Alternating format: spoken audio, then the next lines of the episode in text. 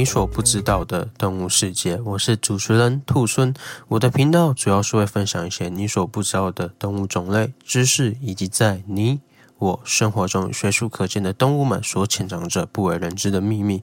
宇宙很大，地球很小，但生命无限。让我们一同窥探这奥妙的动物世界吧。在本期节目开始之前呢，先做一个预告，因为本期节目对于动物繁衍后代的事情描写的比较多一些，因此附近如果有年纪比较小的孩童一起收听的话，请家长一起陪同收听哦。好，那我们让节目开始吧。第四集，睁眼，各位听众朋友，大家好。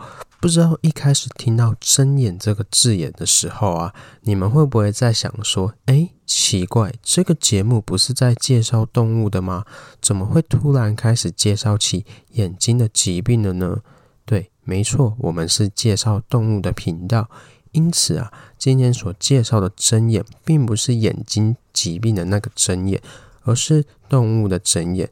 那如果各位听众朋友对上一集鸭嘴兽那一集有印象的话，那你们应该记得睁眼吧？对，就是跟鸭嘴兽一样，在澳洲上面一样是属于单孔类的动物哦。好。那你们听到针眼，应该很难想象它长什么样子吧？那针眼啊，它的长相也是很独特的哦。它长得既像刺猬，又像豪猪，还像食蚁兽的一个生物哦。那针眼啊，它其实你可以把它想象成它是带刺的食蚁兽。那因此啊，针眼还有另外一个名称叫做带刺的食蚁兽。好。那我们现在来帮大家比较细微的讲解针眼吧。那首先啊，来介绍一下它的分类。那针眼呢，它的分类跟鸭嘴兽一样，都是单孔目。那在单孔目里面呢，针眼自己还可以分为三个属哦，分别是。真鼹鼠、原真鼹鼠以及巨真鼹鼠。那巨真鼹鼠听到这个名字，就是呃就能想象说它是一只很大的真鼹嘛。那这个巨真鼹鼠啊，目前已经灭绝了。那还存在于世上的睁眼啊，就是真鼹鼠及原真鼹鼠这些生物。那真鼹鼠的话，目前剩下一种；原真鼹鼠的话，只剩下三种。所以啊，概括来说的话，全世界叫做睁眼的动物啊，目前只剩下四种而已，是不是非常的稀有啊？那今天兔孙我啊，就是要来让大家认识一下睁眼这个奇妙的生物哦。那针眼的一大特色就是它全身长满了刺哦。针眼只有在它的脸还有四肢没有刺，剩下的地方都长满了刺哦。那说到刺啊，大家。应该就会想到刺猬啊，或者是豪猪吧。那它们几个的刺啊，它们分别有的功能还有定位都不太一样哦。那这边呢，我们先介绍一下刺猬。刺猬啊，它所拥有的刺叫做骨质刺。骨质刺的话，它是没有办法拔下来的哦。如果你把它拔下来的话，那个刺猬就会受伤哦，因为它那个刺是长在它的皮上面的。所以它就叫做骨质刺。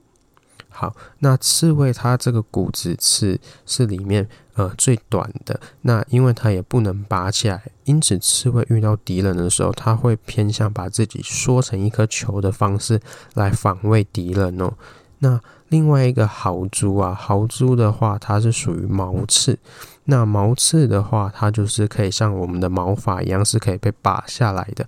因此啊，豪猪它所使用的防御手段是，它会把它的刺竖起来。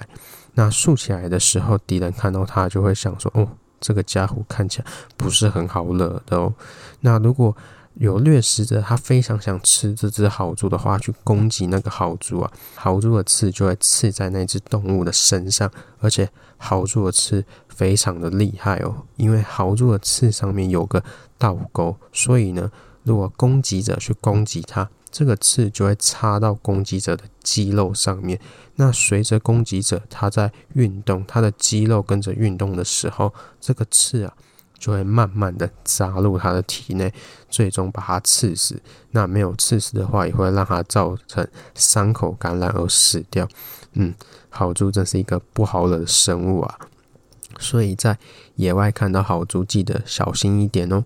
那最后一个是针眼，针眼的话，它的刺跟豪猪的刺比较像，只是它比较短一点，所以叫做短毛刺。短毛刺的话，一样也是可以分离的，但是呢，针眼它是一个非常胆小的动物，因此呢，它遇到危险的时候，它会有点像是刺猬一样，它会把自己缩成一个球，只把它的刺给露出来，让敌人会害怕它。这时候啊，我们的小针眼锥用着它强而有力的小前肢，还有它的爪子，开始挖洞，使用类似忍术的土遁一样，把自己埋进洞里面藏起来，或者是逃走哦。是不是有种忍者的感觉啊？好了，那我们再来跟大家分享一下这个针眼，它还有什么厉害的地方哦？针眼啊，它其实是蛮长寿的一种动物哦。那它到底有多长寿呢？针眼啊，它大概可以活到四十五岁到五十岁左右哦，是不是感觉非常的长寿呢？嗯，听到这边你们一定会想说，四十五岁到五十岁哪有很长寿啊？但是呢，针眼跟它同体型的动物相比，它算是非常的长寿。那我们这边来讲一下鸭嘴兽，鸭嘴兽它人工饲养的寿命只有十七年呢。那针眼它居然可以活到四十五岁到五十岁，基本上就是快到它的三倍左右。这样针眼是不是非常的长寿呢？好了，那我们这边再分享一下针眼它长寿的秘诀是什么？针眼它会长寿的秘诀是因为它在哺乳类动物里面拥有最低的体温哦。我们想想看，人类的体温大约只有在三十六度到三十七度左右嘛。那针眼的体温居然只有三十二度哦，而且它的体温一天之中还可以有六到八度的变化哦。因此啊，就是因为这样，所以针眼它的新陈代谢的速度呢也是比较慢的，因此它就可以比较的长寿。所以说啊。针眼它长寿的秘诀就是在于它新陈代谢速度是非常的缓慢的哦。好了，那在这边再跟大家介绍一下针眼，它除了长寿之外，它还有一个很神奇的舌头哦。那为什么针眼会有一个很神奇的舌头啊？因为针眼它没有牙齿，但是呢，它的舌头可以用来弥补牙齿的缺憾哦。那这时候，大家是不是在想说，嗯，用舌头来弥补牙齿的缺憾，难道它的舌头可以像牙齿一样把东西咬碎吗？对，没错，它的舌头没有办法把东西咬碎，但是呢，它的舌头背面会有一个比较坚硬的部位，它可以用那个部位啊，把东西给压碎，再拿来吃哦。因此啊，我才说。呃，针眼它是有一个非常神奇的舌头，而且啊，它的舌头它可以伸得很长，因此呢，它就可以去吃洞穴里面的小昆虫或者是小蚂蚁哦。那针眼啊，除了有这么神奇的舌头之外啊，它还有一个很特别的习性哦，就是啊，它到交配的季节的时候啊，一群。公的针眼，他们居然会排队来等母的针眼跟他们进行交配哦，是不是一件很神奇的事情呢？就会想说，哎，针眼这种生物，它居然这么守规矩，想要跟女生交配，居然还在人家的门口外面等人家出来。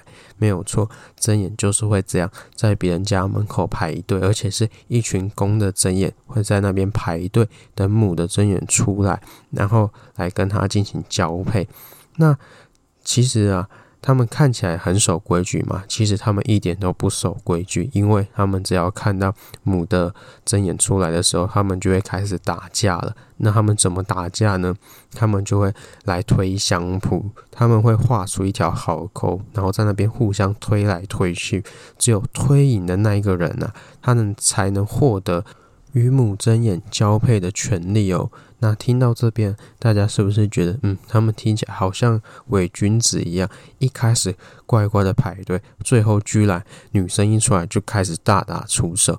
但其实并不是所有真眼啊都会到人家家面前排队等人家出来，然后再开始打相扑。其实啊，还有一群真眼，他们是比较聪明的，他们会利用那灵巧的鼻子来闻出母针眼他们住在哪里，在哪里冬眠，然后呢，他就会在那边守株待兔，等人家母针眼一醒来，那旁边都没有公针眼的时候，就直接进去房间里面跟人家交配完就可以走了。这个真的是早起的针眼是，嗯，你们懂的。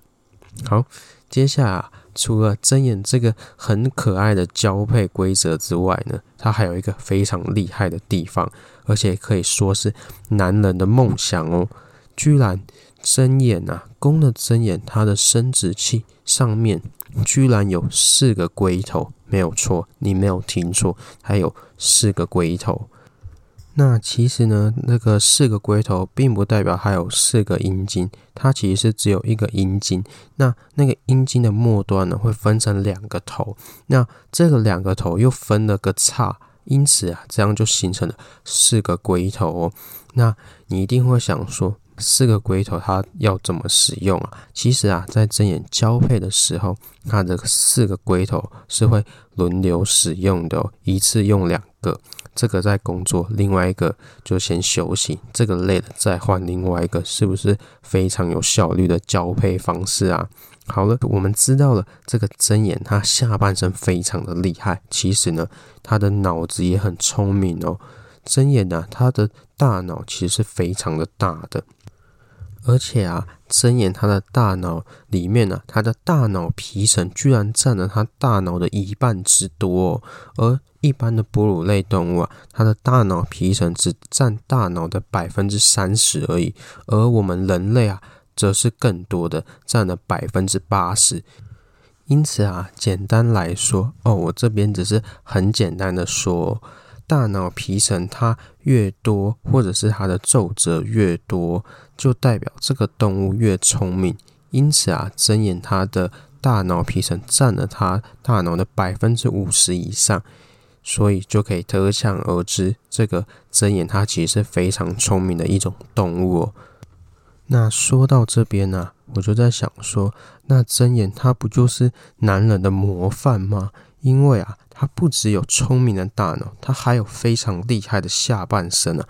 这不是每个男人梦寐以求的形态吗？嗯，好了，我们又离题了。那我们再回来继续跟大家分享一下针眼还有什么厉害的地方哦。针眼呢，它其实还有一个不为人知的秘密哦。你不要把针眼想象成它是笨重笨重的生物，它其实还是一个游泳健将哦。针眼呢，它其实是会游泳的。那针眼它怎么游泳呢？它就会到水中，划着它那个有点粗壮的四肢，在那边有点像狗爬式这样前进。然后呢，再运用它长长的嘴巴。那针眼的嘴巴呢，是长长的，呃，有点像是。呃，我们在潜水的时候，或在游泳的时候，那种蛙镜有附一个呃咬在嘴巴的那个管子，那那个管子是可以伸到水面上的。那针眼的话，它就会把它长长的嘴巴用类似那种管子的方式去呼吸到空气，因此针眼它还是一个游泳健将哦。那讲到这边呢，我真的觉得针眼它是一个非常厉害的动物，为什么呢？因为人家很稀有嘛。物以稀为贵，而且它还很聪明，还有这么呃特别的生殖器，还会游泳，嗯，真是一个非常厉害的小生物啊。那本期的节目呢，就分享到这边喽。那在节目的尾声呢，我想再跟大家说一下，我之前在看整眼的影片的时候发生了什么事情。我之前在某一个知名的动物频道上面啊，看到它有播出一只叫做。呃，三角的针眼，这只针眼取名叫三角，因为它在游泳过程中，它好像是被那个水坝还是什么东西的水雷给把它的脚弄断了，因此它就只剩三只脚。那这只针眼它特别的地方是在于，它居然对虫还对土都过敏，因此啊，这只针眼在呃在野外的话，它是没有办法生存下去的。那好在呢，它是在呃当地的动物园有人收留它，因此啊，它还是能开开心心的生活着。那我看了这个故事啊，我就在想说，那如果一个人就是你活在你的领域之中，但是你又对你领域里面一个重要的事情感到害怕的时候，我就会觉得就跟这只针眼的处境是非常相像的。因此啊，我在这边呼吁大家，如果你在职场上或者是在学校中发现有些人呢、他明明是做这个领域的，但是呢，他对这个领域的有些必要的东西不是很熟悉的时候，呃，我们不能去排挤人家，应该要用同理心的方式去关怀人家，给人家一些帮助嘛。那我们今天的故事就分享到这边哦。下集预告：穿盔甲的武士。好，那本期节目到这边结束喽。我是兔孙，我们下次见，拜拜。